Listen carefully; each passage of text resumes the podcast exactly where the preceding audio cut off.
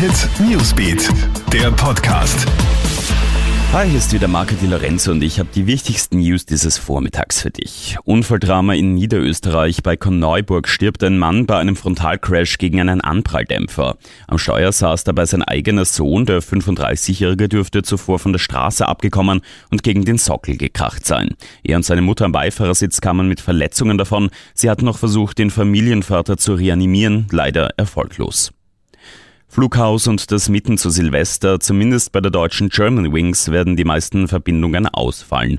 Die Flugbegleiter haben von kommenden Montag bis mindestens Mittwoch, den 1. Jänner, zu Streiks aufgerufen. Offiziell geht es um zwei Prozent mehr Lohn und höhere Spesen. Der stellvertretende Gewerkschaftsvorsitzende Daniel Flor. Weitere Streiks werden wir erst nach dem 2.1.2020 verkünden, sofern diese Auseinandersetzung nicht weiter Öl ins Feuer gegossen wird. Bleibt ein Einlenken weiterhin aus, müssen wir auch vor dem 2.1 gegebenenfalls zu weiteren Streikmaßnahmen aufrufen, um auf diesem Weg unsere Tarifforderungen Nachdruck zu verleihen.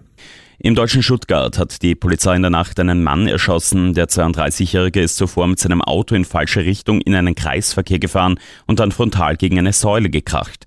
Danach ist er geflohen. Als er von den Beamten gefasst wurde, soll er diese mit einem 70 Zentimeter langen Schwert angegriffen haben. Sie sollen deswegen keine andere Wahl gehabt haben, als das Feuer zu eröffnen.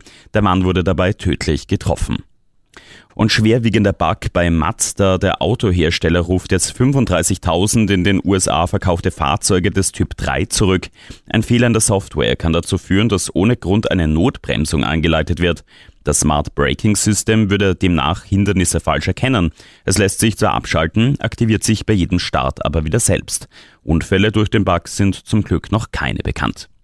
Das waren die wichtigsten News dieses Vormittags. Alle weiteren Infos kriegst du auch im Kronehit Newsbeat jede Stunde und online bei uns auf kronehit.at. Kronehit Newsbeat, der Podcast.